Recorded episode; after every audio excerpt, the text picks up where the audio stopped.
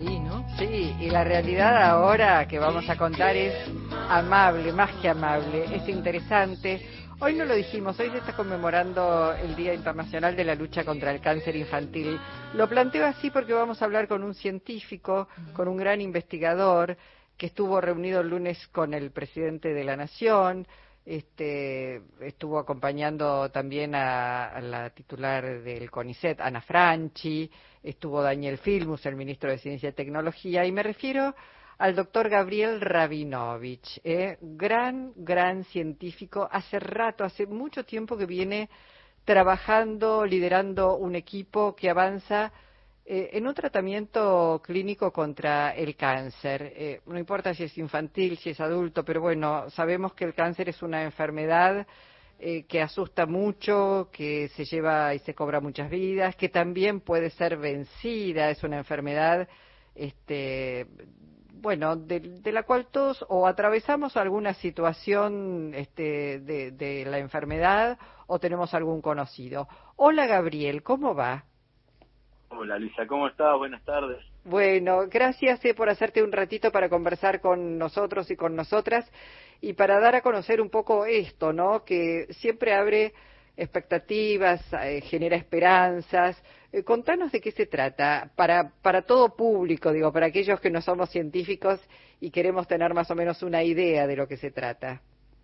Sí, bueno, en realidad, este, para contextualizarlo, desde hace ya 25 años que venimos trabajando alrededor de una proteína, un grupo de proteínas que cumplen este, roles principales en la regulación del sistema inmunológico. Básicamente, un tumor cuando crece, cuando crece, va invadiendo nuevos órganos y se va haciendo más peligroso, comienza a producir una, como estrategia, una serie de proteínas que paralizan al sistema inmunológico. La situación natural es que todos tenemos un sistema inmunológico que reconoce lo extraño, reconoce microbios, virus, bacterias, pero también tumores, células malignas que están creciendo, las reconoce como extrañas y por lo general comienza a matarlas.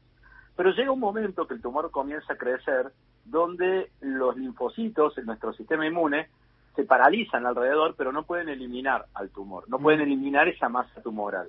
Y es porque cuando va pasando el tiempo, los tumores generan lo que se llama mecanismos de escape o mecanismos de evasión. Básicamente, el linfocito, que es parte de nuestro sistema inmune, se le acerca al tumor y el tumor produce estas proteínas que eliminan al linfocito antes que el linfocito pueda eliminar al tumor. Claro. Eh, nosotros lo que vimos este, durante todos estos años es que en diversos tipos de tumores eh, producen una proteína que se llama galectina 1, con la cual vengo trabajando desde hace muchos años, primero en la Universidad Nacional de Córdoba, después en el Hospital de Clínicas acá en Buenos Aires y ahora en el Instituto de Biología y Medicina Experimental. Y esta proteína eh, lo que hace es, cuando se libera, elimina los linfocitos T, los paraliza primero y después los elimina. Y por otro lado, habíamos visto en un trabajo que publicamos en la revista Cell en el año 2014, de que esta proteína producida por tumores también le permite al tumor formar vasos sanguíneos alrededor. Y ustedes me preguntarán por qué, por qué es importante esto. Este es un proceso que se llama angiogénesis.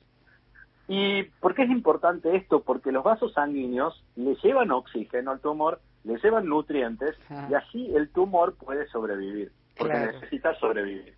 Entonces, lo que nosotros pensamos, uy, si esta proteína, la galetina 1, sirve para dos cosas, o sea, sirve para poder, por un lado, formar vasos sanguíneos y por otro lado, eliminar al sistema inmune, si nosotros la bloqueamos, podríamos reducir el tamaño tumoral, porque en realidad eh, le estamos deprivando de oxígeno, le estamos sacando el oxígeno que le llega, las nutrientes que le llegan, eh, es como sacarle un río que le lleva, digamos, este, las nutrientes, y por otro lado también estamos aumentando el sistema inmune que elimina el tumor.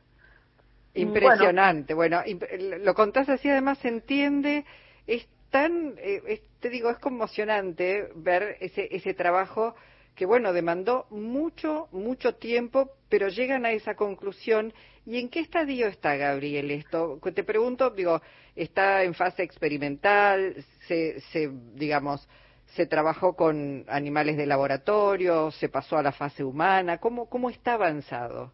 Eh, es una muy buena pregunta porque en realidad este, el, lo importante, el hito importante en estos últimos trabajos que publicamos es que ya estamos en la transición, o sea, hemos durante muchos años demostrado en varios modelos, en animales y también en el in vitro, no sé, en las placas de cultivo, este fenómeno, eh, pero siempre en ratones. Nosotros queríamos salir, digamos, de, de los animales de experimentación y para poder llegar a una fase clínica es importante probar que este nosotros habíamos generado un anticuerpo que bloqueaba digamos galectina 1 y teníamos que probar que realmente esto era importante en material humano.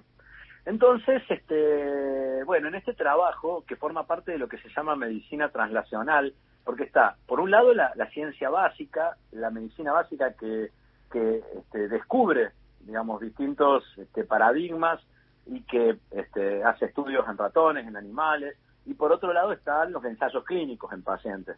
En el medio hay algo que se llama medicina translacional, que traslada de alguna manera la ciencia básica a la clínica. Y en este trabajo nos sirvió de alguna manera para poder validar nuestro anticuerpo con muestras humanas, con muestras de sangre de pacientes, tejidos tumorales de pacientes, y básicamente el trabajo que publicamos se basa en, una confirmación de lo que habíamos visto en animales. Nosotros habíamos visto, hay una terapia que hay dos tipos de terapias importantes, digamos, hoy en día. Una es la inmunoterapia, que estimula el sistema inmunológico, que es bloqueando dos moléculas diferentes a la nuestra, pero que permitieron que Tazuko Onjo y Jim Allison ganaran el premio Nobel en el año 2018. Y otra es una terapia antiangiogénica que depriva de vasos sanguíneos. Mm. Nosotros dijimos, bueno, la verdad es que nuestro anticuerpo hace las dos cosas, aumenta el sistema inmune y a su vez también disminuye los vasos sanguíneos neutralizando a nuestra proteína, a la lectina 1. Nosotros habíamos visto anteriormente que este, animalitos que eran tratados con esto, con una droga antiangiogénica eh, y que fracasaban y que no, y que no respondían al tratamiento, eh, esta proteína galectina 1 era la que de alguna manera justificaba la resistencia, explicaba por qué estos, este, estos tumores eran resistentes a la terapia que bloquea los vasos sanguíneos.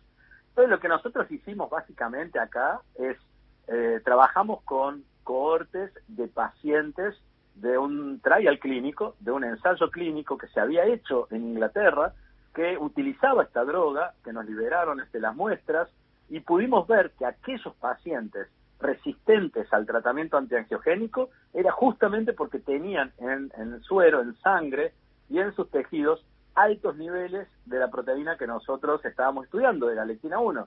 Y dijimos, bueno, esto es buenísimo porque validaba de alguna manera lo que habíamos hecho con animales. Claro. Eh, y de alguna manera abre las puertas dentro del camino para decir, bueno, ahora estamos más preparados para comenzar con este anticuerpo eh, a diseñar ensayos clínicos. Ahora, digamos, lo que, digamos, la fase que se viene es este anticuerpo que ya lo validamos, que sabemos que es muy bueno, que neutraliza la lectina 1 con alta afinidad, etcétera. Eh, antes de llegar a los pacientes necesitamos transformarlo en lo que se llama GMP, que es este, en forma de manufactura, Good Manufacture Practice se llama en la sigla en inglés, eh, y poder validarlo para poder presentarlo a las autoridades regulatorias y comenzar ensayos clínicos, primero de fase 1, después de fase 2, hasta llegar a ser un medicamento.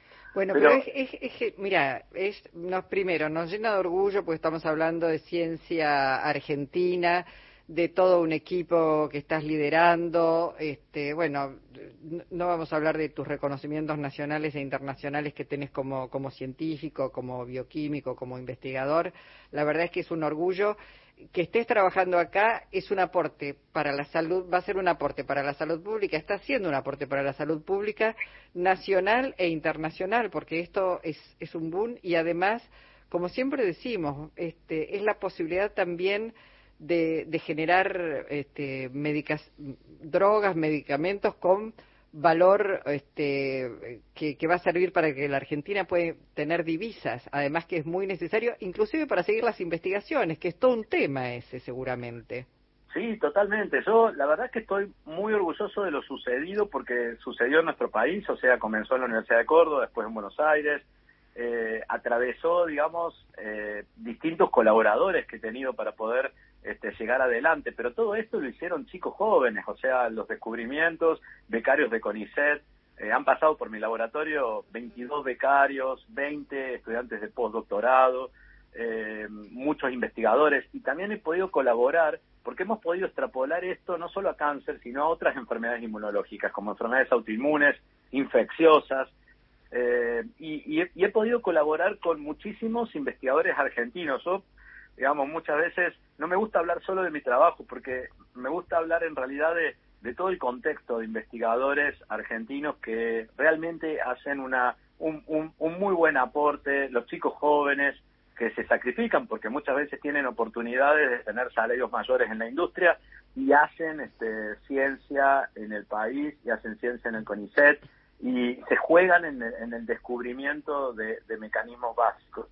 Eh, yo creo que acá hay, hay, hay para mí varias, varias puntas importantes. La posibilidad de, hacer estas colaboraciones, la posibilidad de apoyar a becarios y la posibilidad de que un producto argentino pueda llegar a los pacientes, a la clínica en un futuro. Y bueno, todo esto lo hicimos eh, en colaboración, o sea, este trabajo, los primeros autores del trabajo son tres primeros autores que son protagonistas, que son Nadia Banut de Mendoza, Juan Carlos Tupinski de acá de Buenos Aires, del IBIME, este, y Alejandro Cañoni del IBIME, y lo dirigimos con un ex becario mío que ahora es un investigador formado independiente que está en Mendoza, que es Diego Crossi.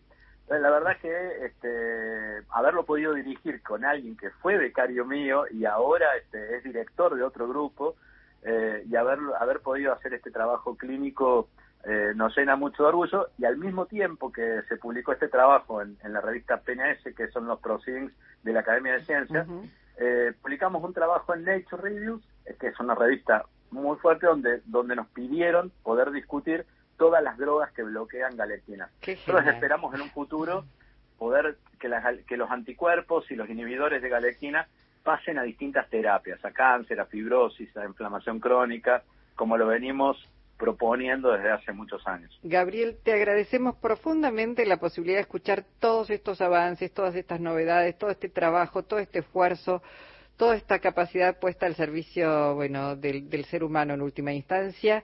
Gracias eh, por tu tiempo y abrazo enorme. Eh.